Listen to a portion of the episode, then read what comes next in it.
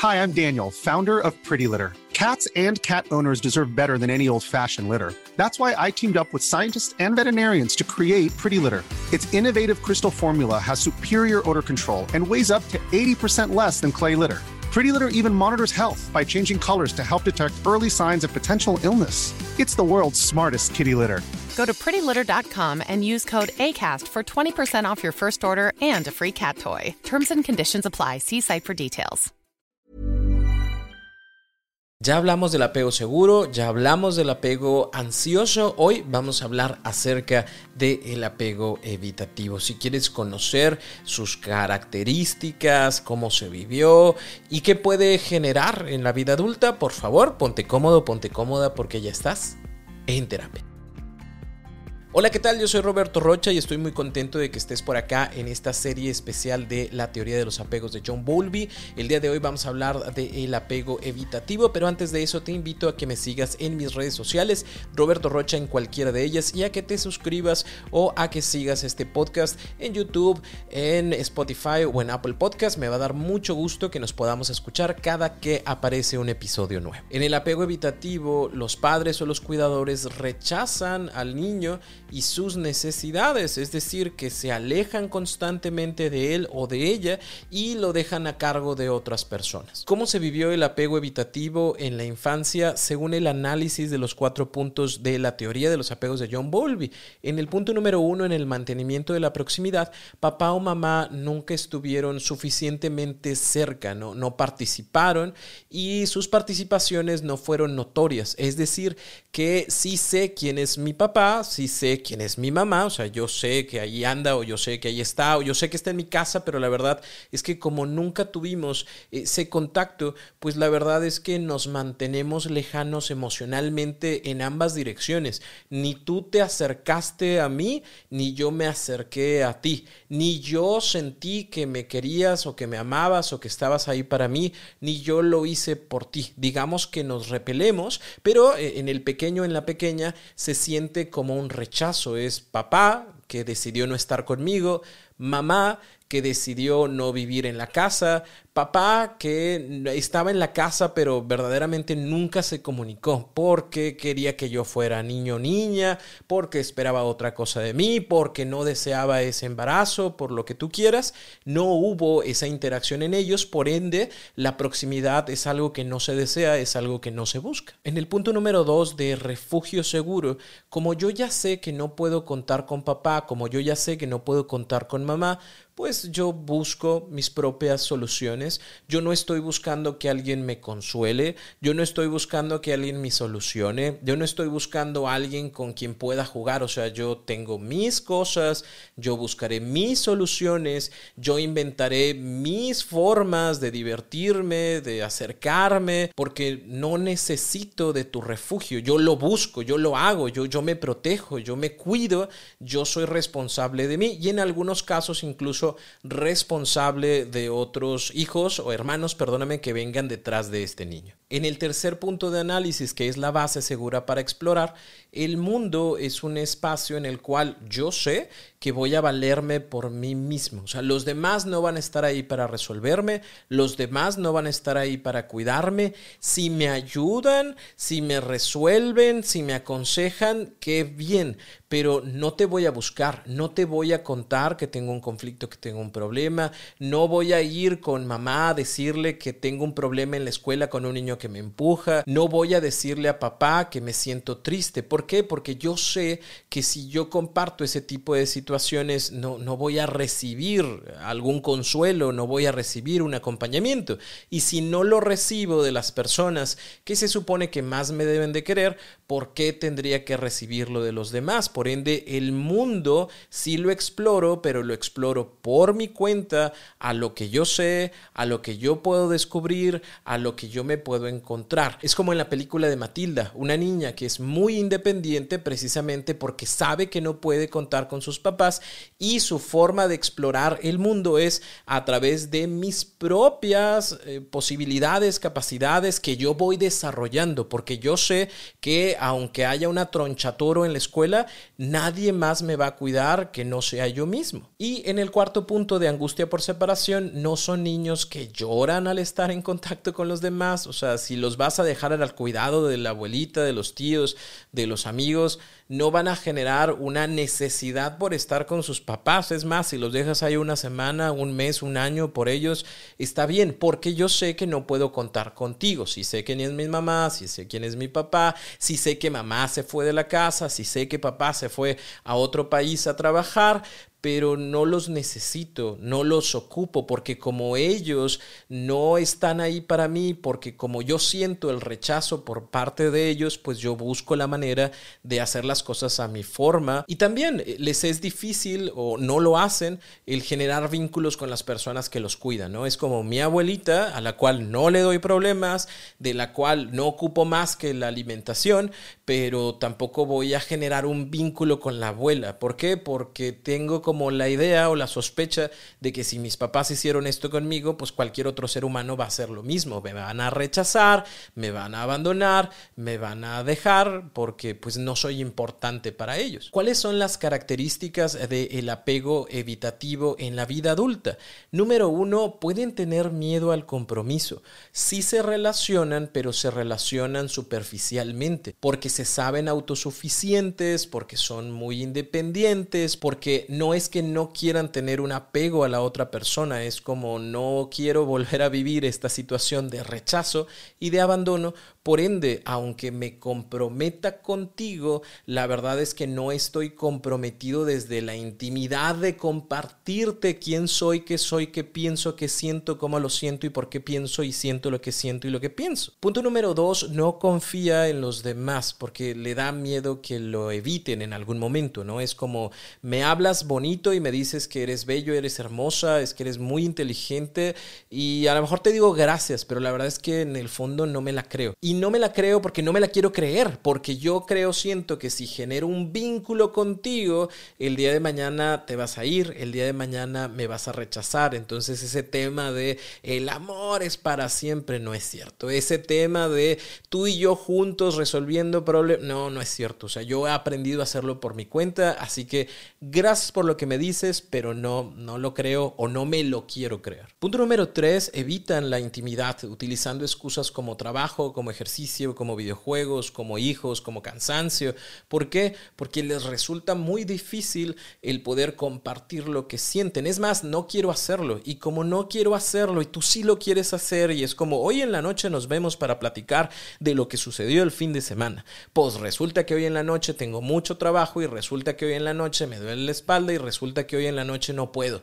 Mejor lo dejamos para el fin de semana y el fin de semana también hay algo que va a suceder que me va a impedir tener ese momento de intimidad contigo, el poder platicar de lo que sientes. Y comúnmente cuando me digas, ¿cómo estás? Yo te voy a decir, bien. Sí, pero bien como bien. Bien, bien qué? Pues así bien. O sea, ¿qué quieres que te diga? ¿Por qué? Porque no es que no sientan. Sienten muchas cosas, pero no sienten la confianza de poderlas compartir porque no saben qué es lo que tú vas a hacer con ellos. Vuelvo a mencionarlo, no les gusta sentirse vulnerables y abiertos ante los demás porque cuando fui vulnerable, abierto con mis papás, con mis cuidadores, porque yo esperaba que me cuidaran, pues resulta que se y se fueron. Entonces, por eso mismo al día de hoy prefiero no hacerlo. Y característica número cuatro, experimentan poca angustia cuando las relaciones terminan o cuando las relaciones van mal. No van a ir detrás de la persona que se fue no van a rogar, no van a intentar, no van a generar un cambio. No porque no les importe,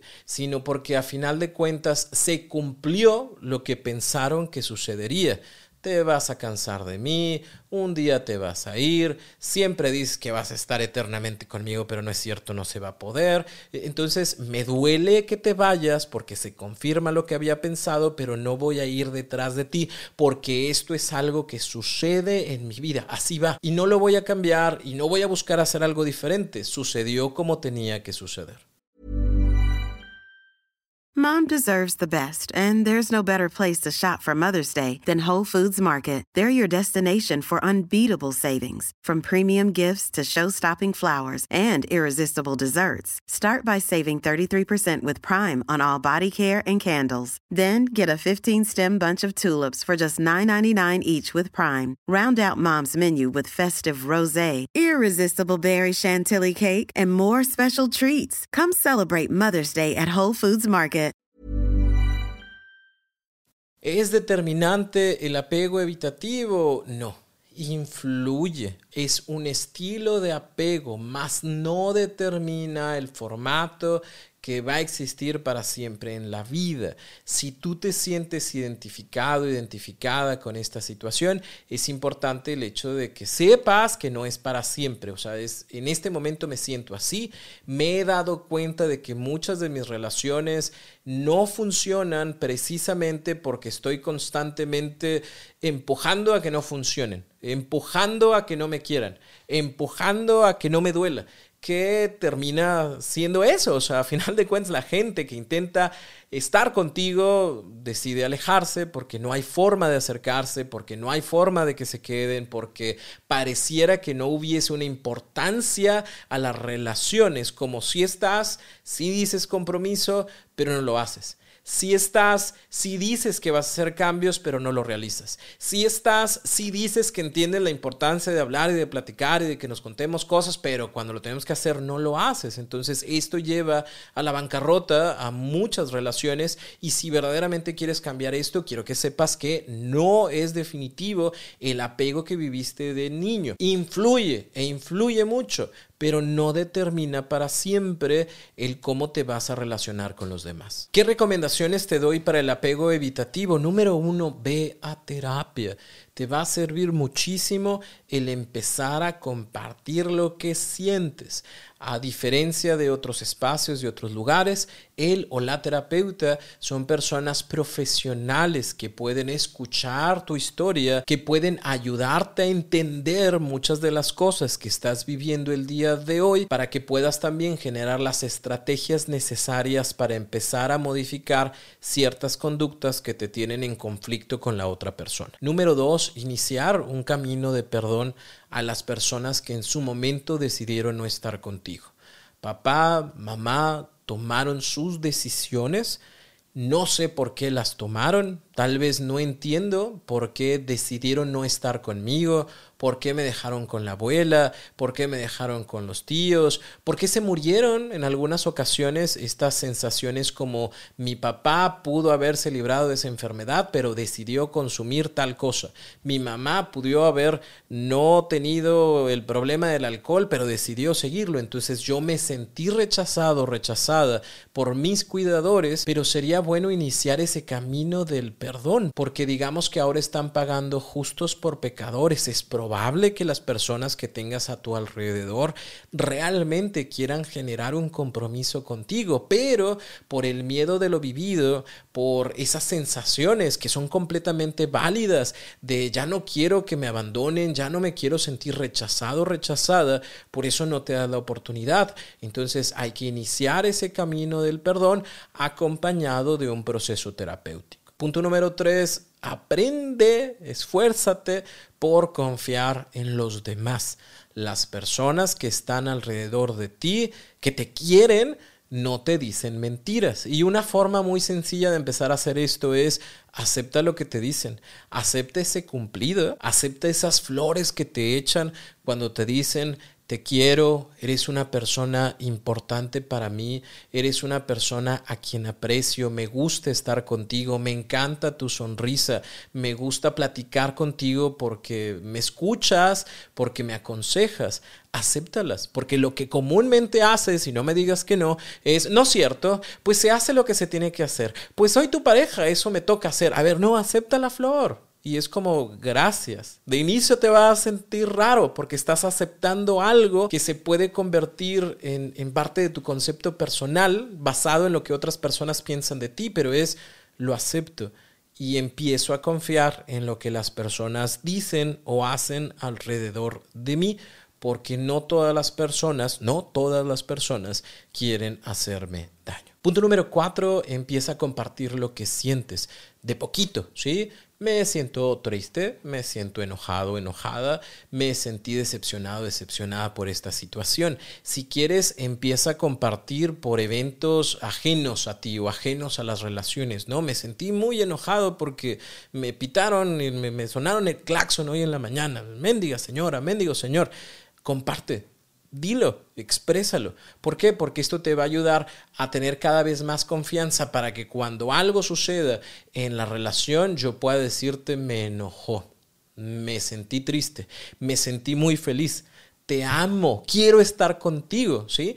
Pero primero hay que empezar con cositas pequeñitas para luego ir generando cosas o situaciones o expresiones más grandes. Y punto número cinco, empezar a aceptar que le importas a las personas que tienes alrededor. No están intentando dañarte, no están intentando burlarse de ti, no están intentando rechazarte y en algún momento irse. Son personas que en su mayoría quieren estar. Y tanto quieren estar porque se preocupan por ti, porque están al pendiente de ti, porque te preguntan cómo estás, porque te preguntan cómo te has sentido. Pero está gacho que cuando yo te pregunto cómo estás, siempre sea bien. ¿Hay algo que te moleste o te preocupe? No. ¿Hay algo que quieras compartir? No. ¿Hay algo que quieras decirme? No. Pues llega un momento en donde, pues ya, chinga, ¿qué hago aquí? ¿No? Entonces, para que esto no suceda, ¿sí? Hay que dejar de evitar y hay que empezar a conectarte con las personas. Hay que hacer notarte que si les importas, que si están ahí para ti, contigo y que si esto en algún momento te dolió, que lo repito, es completamente válido, no es una obligación que te tenga que pasar con todas las personas. Habrá que entender que lo que tú haces es poner una coraza alrededor de ti, evitas, empujas para que si la otra persona te quiere hacer daño no se sienta tan feo, pero también al momento de poner esta coraza y de empujar, pues no permites que las personas lleguen a ti. Así que es, voy dejando que las personas se acerquen, no todas las personas en este mundo son buenas, es un hecho, pero me voy a permitir y ya yo definiré qué puedo hacer, quién se queda, quién no se queda. Cuando tú estabas chiquito, cuando tú estabas chiquita, esta decisión era mucho más difícil. ¿Por qué? Porque son tus papás, porque es los cuidadores que eran importantes para ti, que se supone que tú también eras importantes para ellos. Y entiendo que en aquel momento no hayas tenido otra mejor idea que poner tu coraza. Es, es como un mecanismo de defensa, es entendible.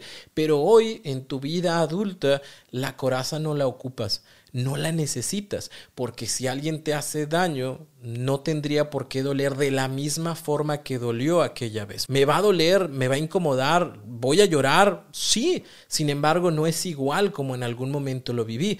Tengo que confiar en mi capacidad de resiliencia, de poder enfrentarme a situaciones, de poder enfrentarme a no elecciones de las demás personas hacia mi vida, de poderme enfrentar a que algunas cosas no me gusten pero puedo conectarme con los demás, puedo abrirme y generar este abrazo que permita que personas se acerquen a mí. Si esto te sirve y crees que le sirve a alguien más, por favor comparte este episodio y no te vayas sin dejar tu comentario de con qué te quedas de este episodio. Para mí es un gusto, un placer el poder compartir contigo y ayudarte a que tengas una vida mucho más práctica, más sencilla, más feliz. Yo soy Roberto Rocha y nos escuchamos en el siguiente episodio para hablar acerca del el apego desorganizado.